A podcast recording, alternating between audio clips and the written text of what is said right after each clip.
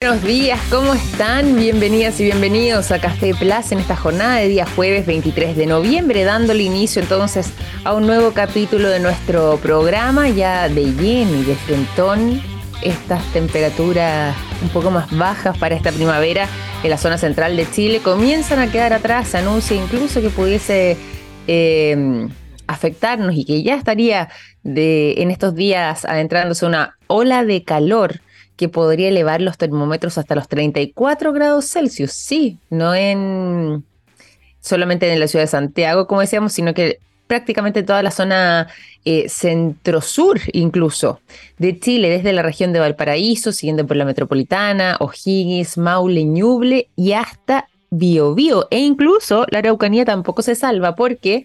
Eh, se ha estado anunciando que eh, también van a subir considerablemente los termómetros para esa región. Así que mucha atención ahí para que revisen eh, cómo va a estar dentro de sus zonas eh, todo lo que tiene que ver con eh, las temperaturas. Al menos ya en Santiago se tendieron a moderar un poco porque habían dicho que posiblemente esta jornada de día jueves iba a marcar el termómetro a los 32 grados. Bueno, por lo menos ya, según el anuncio oficial, posiblemente, que varió ayer por la noche, posiblemente hoy día alcancemos los 29 grados en la capital, em, que es una de las zonas donde además se concentra la mayor cantidad de población, donde las temperaturas también tienden a elevarse, pero em, todas las zonas precordilleranas, eh, sobre todo quienes eh, comprenden y todos los pueblos, las ciudades que eh, comprenden entonces entre la región de Valparaíso, incluso hasta Biobío y posiblemente algo de la Araucanía, pueden em, llegar a elevar sus termómetros hasta en algunos casos los 34 grados. Así que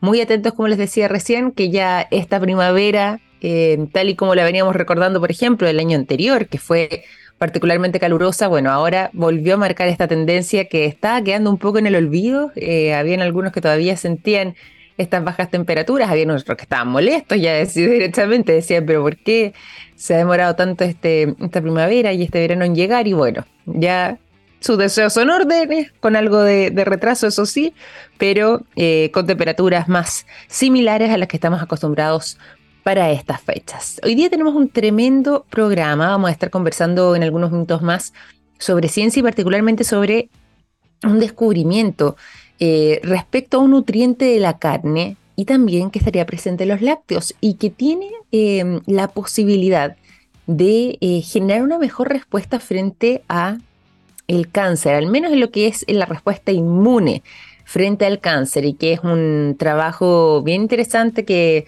eh, que está dando la vuelta al mundo y que lo mm, pudieron realizar un grupo de especialistas que de hecho, dicho sea de paso, ¿ah? em, de la Universidad de, Chicago, que dicho sea de paso, la revista Nature recoge también como uno de los grandes hitos, quizás uno de los grandes descubrimientos em, de los últimos meses, al menos en materia del de, eh, campo de la ciencia y que mm, justamente estaría este nutriente en las carnes de vacuno y de cordero. Además también de algunos productos lácteos. Vamos a adentrarnos un poco más en eso eh, en algunos minutos más, porque además también les cuento que para esta jornada de día jueves tendremos una conversación muy interesante. Tenemos una o sea, un invitado, perdón, muy entretenido para el día de hoy porque hay novedades desde iDoc. ¿Se acuerdan que nos han estado acompañando en al menos dos oportunidades acá en el programa eh, de parte de este equipo de trabajo que eh, ha logrado hacer un avance y un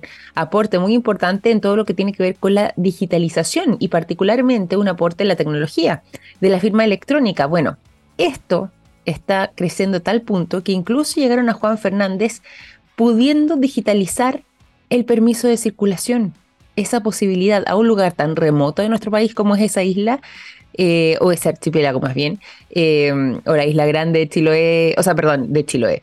Eh, en Juan Fernández digo, me estoy yendo aquí de, región en región, ¿ves?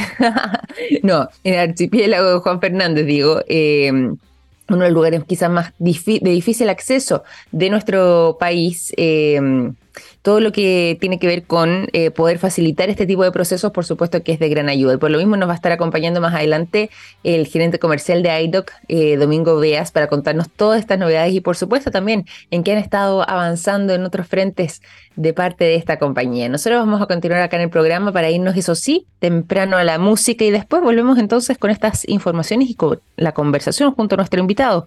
Los quiero dejar a continuación en esta jornada de día jueves 23 de noviembre con música proveniente de una banda que un día como hoy, pero en el año 2008, publicó en Estados Unidos el álbum llamado Chinese Democracy. Este es el nombre de su sexto disco de estudio de esta tremenda banda estadounidense de hard rock. Ustedes ya sabrán de quién estoy hablando, ¿cierto? Guns N' Roses, que eh, tiene un exitazo contenido dentro de este álbum, como es la canción Better. Por lo mismo, Better entonces de Guns N' Roses es lo que suena cuando son las 9 de la mañana con 11 minutos. 9 de la mañana con 17 minutos, seguimos en Café Plus, nos vamos a ir a la conversación, pero antes también nos vamos a entregarles a ustedes buenos datos como el siguiente. Me contó un pajarito que SQM tiene una exitosa alianza público-privada en litio y que trabajan día a día en todas sus líneas de negocios para entregar productos de estándar mundial en salud, en alimentación, en energías limpias y en electromovilidad, construyendo así un futuro más sostenible. ¿Cómo sé de todo eso? Fácil. Me lo contó un pajarito. SQM, Soluciones para el Desarrollo Humano. Nos vamos a ir a la conversación con nuestro invitado, se los habíamos comentado, ya les habíamos anunciado que estaría hoy junto a nosotros Domingo Veas, el gerente comercial de iDoc, para conversar respecto a eh, la digitalización del permiso de circulación que llega, en este caso, a un lugar tan remoto de nuestro territorio como es Juan Fernández. Esto es un verdadero hito que además, si no fuera por eh, la ayuda de la tecnología, esto no hubiese sido posible, sobre todo además con eh, algunas novedades de Internet satelital que también nos va a estar contando Domingo. Así que Domingo, bienvenido a Café Plus, muy buenos días, ¿cómo estás? Muy buenos días Victoria, muchas gracias por la invitación. Qué bueno, me alegro que, nos acompañes hoy día para que conversemos un poco del trabajo que ustedes han venido realizando. Los hemos tenido en algunas oportunidades anteriores acá en el programa, eh, pero igual siempre es bueno también para quienes se van sumando a nuestra sintonía, quienes no los conocen, que les podamos contar un poco más respecto al trabajo que ustedes han venido haciendo como empresa. ¿Cómo podríamos definir eh, lo que ha sido esa historia y ese proceso y por supuesto los servicios que ustedes ofrecen? Claro, bueno, mira, nosotros estamos en, los temas que apuntan a la digitalización de los procesos, a la transformación digital de los procesos, y, básicamente nuestros servicios tienen que ver con, lo relacionado a la firma electrónica. ¿ah? La firma electrónica es un mecanismo que permite digitalizar documentos sin que pierdan su valor legal y agregando distintos mecanismos de, de seguridad, donde yo diría que el más destacable es es que permite resguardar la integridad de un documento, ¿ah? porque un documento digital puede ser un PDF, puede ser un, documento en Office, Word, lo que sea, pero si no hay un elemento de seguridad de por medio, la verdad que es fácil modificarlo, pero cuando este documento está firmado electrónicamente, se puede resguardar este, este tema de la integridad del contenido del documento. Eso quiere decir que si alguien agrega un cero, pone un punto, rompe la seguridad del documento y es muy fácil darse cuenta mm. que el documento fue eh, adulterado. ¿ah? Eh, uno de nuestros servicios, eh, por ejemplo, el, el, tema de los permisos de circulación. ¿ah? En general, para las municipalidades, el tema de los permisos de circulación en el mecanismo tradicional, el mecanismo antiguo, es bastante costoso porque significa toda una logística para las municipalidades, incorporar personal, contratar enlaces, arrendar lugares con cierta concurrencia. Pero cuando cuando tú entras en un proceso de transformación digital de este, de este tema, eh, los costos son, son décimo de lo que eventualmente podría haberle costado a una municipalidad el, el modelo tradicional. ¿ah? Claro. El tema ahí es cómo le agregamos la seguridad a este documento, porque un permiso de circulación finalmente es un documento que la mayoría de los usuarios imprimen y lo anda trayendo en su, en su billetera. Sin embargo, eso son solo copias, porque aquí el original es el electrónico. Y el electrónico no se puede adulterar porque va firmado digitalmente por el emisor de este permiso de circulación, que en este caso es la municipalidad. Mm, perfecto. Oye, y eso está, está muy bueno porque, como decías tú, eh, le la validez, por supuesto, el documento, pero además son documentos que eh, muchas veces pueden ser un dolor de cabeza, como decías, para los municipios. Y me imagino cuando estamos hablando además de un lugar tan remoto y tan recóndito como es Juan Fernández, em, y de tan difícil acceso también, eh, poder contar con soluciones de este tipo viene a ser un verdadero cambio de vida y un eh, viene a marcar un hito también eh, dentro de lo que tiene que ver con eh, este tipo de papeleos dentro de lo que es este municipio isleño. Cuéntanos un poco ahí cómo ha sido esa experiencia, cómo es que surge además esta intención de acercarse a Juan Fernández y cómo ha sido esa relación contando con esta posibilidad. Mira, el, proyecto Juan Fernández a nosotros nos pareció interesantísimo. Mm. Eh, primero porque, bueno, eh, obviamente hay un tema ahí de, apoyo a la comunidad, digamos. Tú sabes que los permisos de circulación significan un, ingreso importante para las municipalidades. Eh, el, parque vehicular de Juan Fernández no es grande, te fijas, pero sí al digitalizar este proceso se abre la posibilidad de que cualquier persona trasladando su, su, su, permiso, pueda sacar el permiso de circulación en Juan Fernández y no dejar suscrito este, este, este periodo de ingreso de permiso de circulación solamente a los habitantes de la zona. ¿ah? Entonces, para la comunidad un tema, un tema que, que, es muy relevante. Y en segundo lugar, también un desafío tecnológico, dado que nosotros ahí logramos implementar nuestro servicio eh, gracias a la, a la, red satelital, esta famosa Starlink de Elon Musk, digamos, Tal cual. Donde, donde efectivamente se puede llegar con, con, enlaces de muy buena calidad a los lugares más remotos del, del, planeta, digamos. Entonces, claro, nosotros en Santiago estamos acostumbrados que andamos un par de cuadras y podemos llegar a, algún municipio, pero en otros lugares no es tan, no es tan sencillo. En el caso de Juan Fernández, claro, eh, hay, un, hay un tema ahí con, con, la comunicación, con el enlace que lo solucionamos a través de, de esta conexión de, de Internet satelital. Y, efectivamente en Juan Fernando hoy día los permisos de circulación son digitales o se pueden sacar digitalmente. ¿ah? Claro, pues, y todo eso en parte gracias también a, bueno, por supuesto lo que tú decías, gracias a, lo que tiene que ver con este mm, Internet satelital, pero sobre todo además el trabajo que ustedes han venido realizando. ¿Cómo ha sido eh, la respuesta? ¿Cómo ha sido el contacto, por ejemplo, con el municipio? Eh, no sé si es que han podido quizás conversar con parte de la comunidad que está ahí eh, viviendo. este, este proyecto está. Juan Fernández, sí. Claro, mira, este proyecto está, está, iniciando. Nosotros ahora, ahora en, eh, en, conjunto con algunos partners estamos eh, empezando unas ciertas campañas de marketing para contar de qué se trata esto y para un poco hacer difusión de este tema y, poder contarle a la comunidad que efectivamente en los lugares remotos uno podría sacar el permiso de circulación y lugares que no tienen acceso hoy día ya lo tienen. Por lo tanto, mm. para cualquier usuario que quiera hoy día sacar su permiso de circulación podría hacerlo y podría generar un aporte a la, a la comunidad.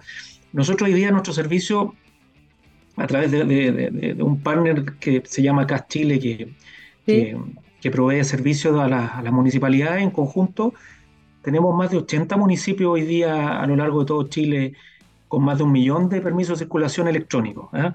Y esto, bueno, con un millón de permisos, claro. Impresionante. Claro, con beneficios tanto para el usuario, donde efectivamente el Internet puede sacar su permiso de circulación, sacar el, seguro obligatorio y, y, pueda juntar su revisión técnica, que es otro documento que se necesita para la circulación de los vehículos, y, obviamente para el beneficio al municipio de ahorrarse todos los costos que significa desplegar toda esta logística que, que, tiene dos etapas en el año, tú sabes que en marzo y en, agosto, pero para el municipio significa un, un ahorro de costos y una eficiencia eh, bastante impresionante. Qué buena. Oye, qué interesante además eh, ese trabajo, eh, cómo han ustedes estado avanzando, cómo además han contribuido en lo que tiene que ver con el servicio de alta disponibilidad para eh, la emisión electrónica de estos permisos de circulación que, como decías, además tiene un volumen muy importante, más de un millón, o sea, en el fondo eh, una cifra potente eh, de personas que actualmente pueden contar con esta posibilidad gracias al trabajo que ustedes han estado realizando. Eh, y cuéntame también ahí un poco cómo es que ven el futuro de, todo este proceso de digitalización, sobre todo lo que tiene que ver con eh, este tipo de trámites y poder contar con la documentación. Eh, adecuada para eh, el futuro. ¿Cuánto más eh, nos queda para que esto quizás sea algo que funcione así al 100%? no sé qué proyección han estado haciendo de acuerdo también a los cambios que han sucedido en los últimos años. ¿Qué visión tienen hacia adelante?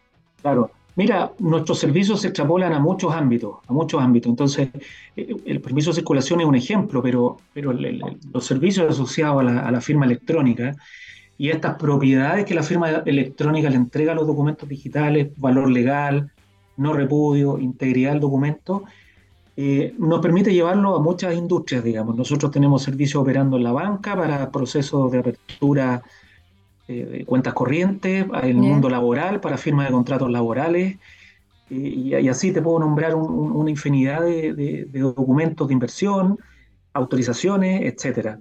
¿ah? Transferencias electrónicas de altos montos.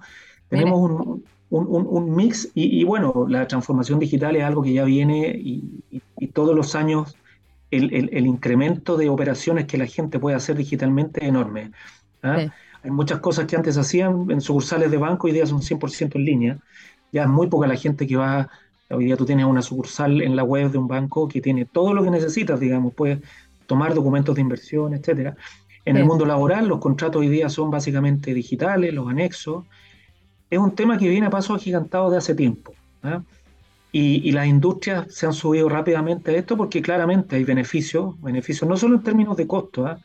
hay beneficios en términos de recuperación de los documentos, o sea, y si volvemos un poco al ejemplo de los permisos de circulación o los documentos asociados a los, vehículos, eh, cuando a alguien se le pierde un documento, un permiso de circulación, se le pierde revisión técnica en el mundo tradicional, es bastante complejo recuperarlo. Eh, sin embargo, en el mundo digital es simplemente abrir tu cuenta de correo o, el archivo donde tienes guardados estos documentos y los vuelves a imprimir o simplemente los tienes guardados en tu celular, digamos. Entonces, Tal cual. se soluciona un montón de, de problemáticas. Eso te decir, por Dios que alivio, porque claro, lo que tú decías, cuando a uno se le pierde alguno de estos documentos, es un cacho tener que tratar de sacarlo nuevo. Es difícil, es complejo, burocrático. Generalmente uno pierde una mañana entera entre haciendo la fila. Eh, hay que buscar la información. Eh, no, es cómodo para nadie eh, que algo así no suceda, que puede por supuesto pasar y que por supuesto se puede volver además en esta verdadera pesadilla, pero contando con estas posibilidades, entonces eso comienza a quedar un poco atrás, que comienza a ser parte de la realidad del pasado para poder simplificar todo este proceso y poder acceder a esa información a través del teléfono. Claramente, claramente. Nuestros servicios son accesibles eh, a través de, nuestra, de nuestro sitio, firmaya.cl. Eh, se pueden utilizar a través del móvil. todas nuestras aplicaciones son responsivas, por lo tanto, tú puedes generar el proceso de firma a través del, móvil. y bueno, nosotros esperamos que, que, estos temas sigan con, este, con esta velocidad, creemos que siguen con esta velocidad. Eh, y, bueno, ahí vamos a estar apoyando y, sobre todo en estos temas asociados a, estos apoyos a la comunidad, son temas que para nosotros, además de la, de la derivada propia de, negocio, que sé yo, también tiene una derivada de, poder colaborar con, las comunidades más alejadas. ¿eh? Sí. Sí, totalmente. Y qué bueno que, estén contribuyendo también, insisto, desde esa vereda, de comunidades que están alejadas, en lugares más remotos y que, bueno, en nuestra geografía, además, cuántos casos hay así también.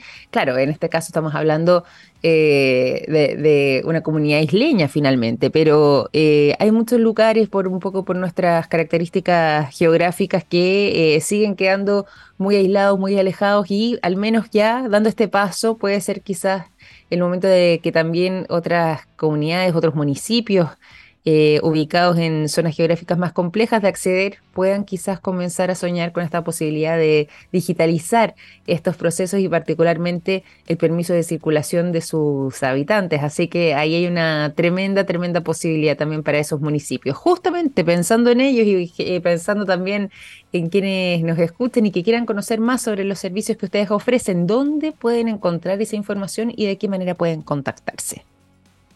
Bueno, pueden ingresar a www.idoc.cl, idoc terminado en K, o a nuestra plataforma de firma electrónica que se llama firmaya.cl.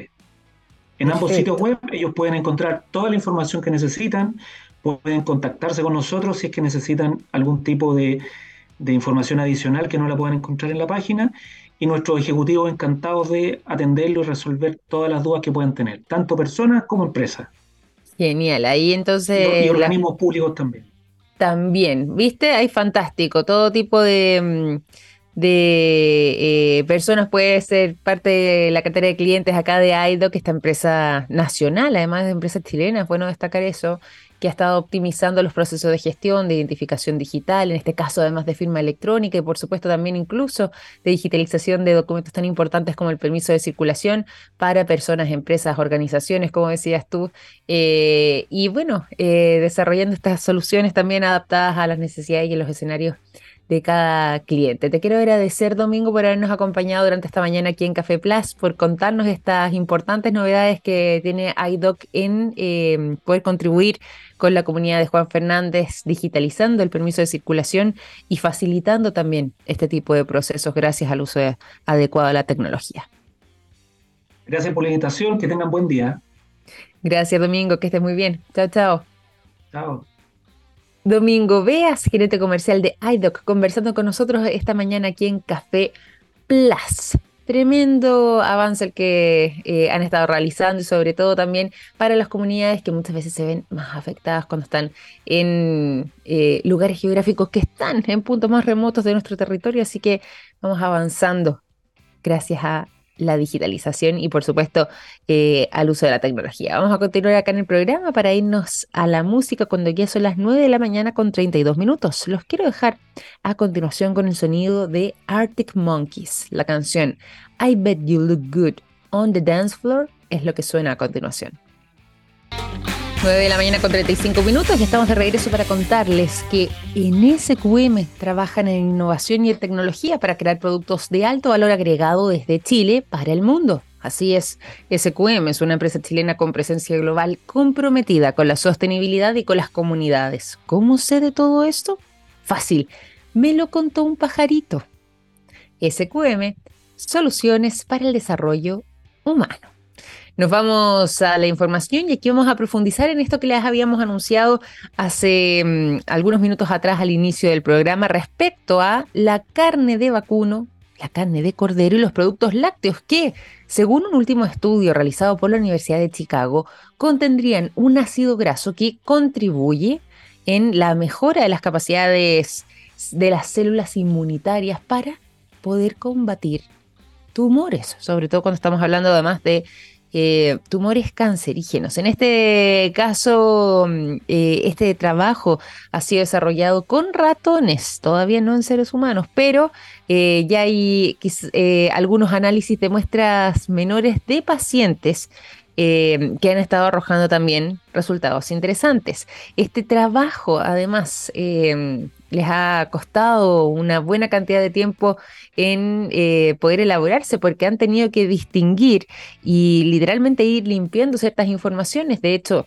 a través del mismo, eh, de las conclusiones del mismo estudio, cuando dicen, por ejemplo, estamos hablando de eh, ciertas posibilidades que ofrecen la carne del cordero, del vacuno o incluso los lácteos, esto no tiene que ser una excusa y así lo ponen para poder comer más hamburguesas con queso por ejemplo, o más pizza con carne, em, sino que em, todo lo contrario, tiene que ver también con la manera en la que estos alimentos son presentados dentro de nuestra dieta habitual y por lo mismo. En casos como las hamburguesas con queso o las pizzas, quizás no sería el modo adecuado de poder obtener estos beneficios de estos em, productos. Bueno, lo que tratan de apuntar también con ese comentario es que la carne y los productos eh, lácteos de animales de pasto como vacas y ovejas logran mejorar lo que tiene que ver con las células TCD8 para infiltrarse, en este caso en los tumores, y para poder eliminar poco a poco lo que son las células cancerígenas o cancerosas. Y em, ha terminado por demostrar según esta investigación puntualmente, que los pacientes que tenían un mayor nivel de TVA circulante en sangre tuvieron una mejor respuesta a la inmunoterapia, lo que sugiere que podría entonces tener el potencial eh, como suplemento nutricional para poder ser un buen complemento que active de mejor manera los tratamientos clínicos contra el cáncer. Este es parte del resultado de esta investigación que em, en este equipo, eh, liderado además por el académico y especialista Jim Cheng, y que mm, ha sido parte de esta investigación de la Universidad de Chicago, lograron además eh, fijarse en eh, otros aspectos contenidos también en nuestra sangre y crear una verdadera biblioteca de 235 moléculas bioactivas derivadas de nutrientes, examinando la capacidad que tienen estas para influir en la inmunidad antitumoral mediante la activación de los linfocitos TCD8+. Todo esto, además, en un grupo de células inmunitarias que vendrían siendo esenciales para poder eliminar, como decíamos antes, estas células eh, cancerosas. Así que aquí hay información muy entretenida y muy importante respecto a lo que mm, tiene que ver con la incidencia de la dieta en eh, los procesos inmunes y por supuesto además el tratamiento incluso eh, frente a enfermedades tan complejas como puede ser el diagnóstico del cáncer. Vamos a continuar acá en el programa para irnos a otras informaciones y también vamos a seguir vinculados al mundo de la ciencia, pero nos vamos a quedar en nuestro país porque hay un grupo de científicos chilenos que van a estar representando a nuestro país en el extranjero próximamente y que han logrado desarrollar un modelo para proteger el krill tan importante ha sido este trabajo que, como les decía antes, van a terminar llevando todo esto hacia mm, eh, una eh, competencia importante que se realiza eh, a nivel internacional en Francia, particularmente en Brest, donde van a poder exhibir este trabajo. Esto ha sido parte de la investigación de un grupo de investigadores de la Universidad Austral de Chile que han estado realizando esfuerzos significativos, como decíamos antes, en lo que tiene que ver con la protección del krill. Y em, han logrado obtener reconocimientos no solamente eh, siendo invitados, por ejemplo, a esta instancia a nivel internacional el 19 de diciembre en Brest, Francia, sino que también a nivel nacional. De hecho, acaban de ganar la competencia Ocean Hackathon eh, y es por esta razón que van a terminar representando a nuestro país en el extranjero. Y este grupo de investigadores eh, obtuvieron este reconocimiento en parte por el desarrollo de este modelo predictivo que se basa en eh, Machine Learning para estimar cuál sería la población de krill presente en las, islas Setland ubicadas en el sur de nuestro país, a aproximadamente una distancia de 120 kilómetros de la península antártica. Esta iniciativa en particular lleva por nombre Licencia para el krill, un modelo biogeofísico de inteligencia artificial para gestionar los ecosistemas de krill. Y con ello buscan, además de, por supuesto, sondear lo que tiene que ver con la población presente en esa isla en particular, también para eh, poder eh, hacer un llamado de atención y generar una cierta mm, conciencia respecto a la relevancia de la conservación de krill en eh, la zona antártica. De esta manera, haciendo además estas predicciones, pueden comenzar a eh, determinar a través de modelos simples y manejando también eh, distintos tipos de datos cómo es una buena manera de poder manipular mejor esta información para poder tener un impacto positivo dentro de estas poblaciones de krill presentes, como decíamos antes, en esta isla del sur de Chile llamada isla, o estas islas, más bien en plural, islas Setland, que están a 120 kilómetros de la península antártica. Cuando estamos hablando de krill, muchas veces tendemos a confundirnos o no saber identificarlos adecuadamente y mucho menos eh, tenemos clara a veces su relevancia. Bueno, el krill es este crustáceo bien chiquitito que se parece o se asemeja muchísimo a los camarones. Em, de, aspecto al menos, es muy similar al camarón y cumple un rol esencial dentro de lo que es la cadena trófica de los ecosistemas marinos porque es el alimento predilecto de focas, de ballenas, de lobos marinos, de algunos peces y por supuesto también de pingüinos. Entonces gran parte del ecosistema de em, el sur o la zona austral de nuestro país se sostiene gracias a la circulación y la relevancia que adquiere el krill para poder alimentar a todas estas especies. Pero más allá de lo que tiene que ver con la cadena alimenticia, para mm, eh, poder mantener este equilibrio, también el krill tiene otro factor muy importante y muy determinante en lo que tiene que ver con la mitigación del cambio climático. ¿Por qué?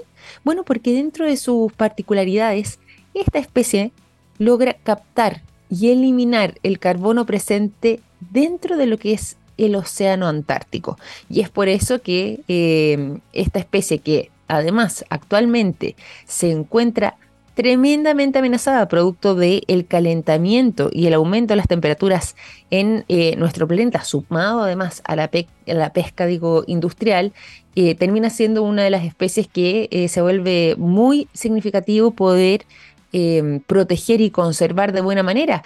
Y si bien, al menos en el caso chileno, la captura del krill se encuentra regulada, de todas maneras, al no contar con datos suficientes respecto a la abundancia de krill, esa em, regulación termina siendo bastante laxa porque no hay y datos suficientes para poder contrastarlo. Por lo mismo, las proyecciones se limitan netamente a lo que es la comprensión de esta actividad en la península antártica y eh, de la pesca industrial en este caso y eh, de las supuestas implicancias que podrían tener, por ejemplo, en em, el cuidado y la, eh, conservación del krill. Por esta razón es que em, poder contar con iniciativas de este tipo no solamente nos ayuda a tomar conciencia, a conocer más, sino que pueden ser determinantes también para tener una mayor posibilidad a través de estas herramientas de poder contar con esta información para que se haga valer esa regulación eh, del krill que lo protege en nuestro país, pero que muchas veces queda en letra muerta justamente porque no contamos con los datos suficientes para ver si es que efectivamente esa regulación se está cumpliendo. Bueno, más allá de eso, ya sabemos entonces, este equipo de investigadores chilenos de la Universidad Austral de Chile va a estar representando a nuestro país en Brest, Francia, este próximo 19 de diciembre. Todo esto después de haberse convertido en los campeones nacionales de eh, la Ocean Hackathon, representando entonces a Chile eh, de esta manera en esta instancia en el extranjero y todo esto gracias a la creación de este modelo para proteger el krill. 9 de la mañana con 45 minutos. Vamos a seguir en Café Plus. Nos vamos a ir a la música y a continuación los quiero dejar con el sonido de Placebo, la canción The Bitter End es lo que suena cuando son las 9 de la mañana con 46 minutos. Ya son las 9 de la mañana con 49 minutos. Seguimos en Café Plus. Vamos a continuar con la información y nos vamos a continuación a contarles a todos ustedes novedades interesantes que vienen de eh, más allá de nuestras fronteras interplanetarias. ¿Por qué? Bueno, porque hemos recibido un mensaje por láser desde hace aproximadamente, o, que data de hace 16 millones, perdón, desde 16 millones de kilómetros de distancia. ¿De qué se trata esta información? Les cuento inmediatamente. Esta es información que proviene directamente de la NASA, que acaba de señalar que recibieron un mensaje que fue transmitido por láser a una distancia de eh, cerca de 16 millones de kilómetros de nuestro planeta, lo que equivale a aproximadamente 40 veces el espacio que habría entre la Tierra y la Luna. Ahora, lógicamente, lo primero que uno se pregunta es, ¿quién lo envió? ¿Y qué es lo que dice? ¿Cierto?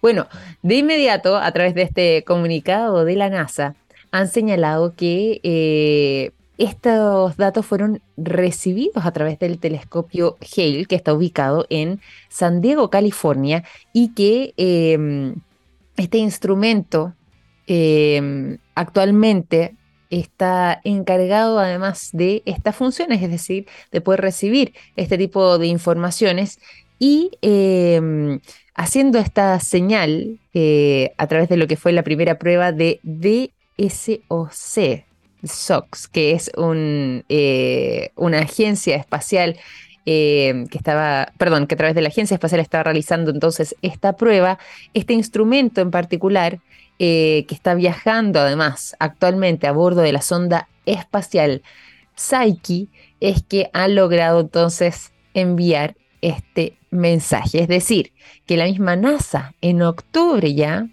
envió este mensaje desde DSOC, este instrumento que está viajando entonces eh, a bordo de esta sonda espacial, Psyche, y desde ahí hicieron el envío de este mensaje. Que dicho sea de paso, la NASA, como les contaba recién, lo hizo en el mes de octubre, la emisión del mensaje, lo hizo además hacia el asteroide que lleva este mismo nombre y de esta manera poder extraer las pruebas eh, o las muestras más bien que eh, finalmente van a ser eh, llevadas a nuestro planeta. Esto es un experimento que está en esta fase, que ha sido importante además porque estamos hablando de una distancia muy lejana y se ha podido recibir adecuadamente este mensaje y em, la idea que hay detrás eh, o la intención que estaría detrás de esta iniciativa sería poder lograr comunicaciones óptimas y claras en el entorno espacial, sobre todo cuando estamos hablando de distancias tan alejadas como 16 millones de kilómetros.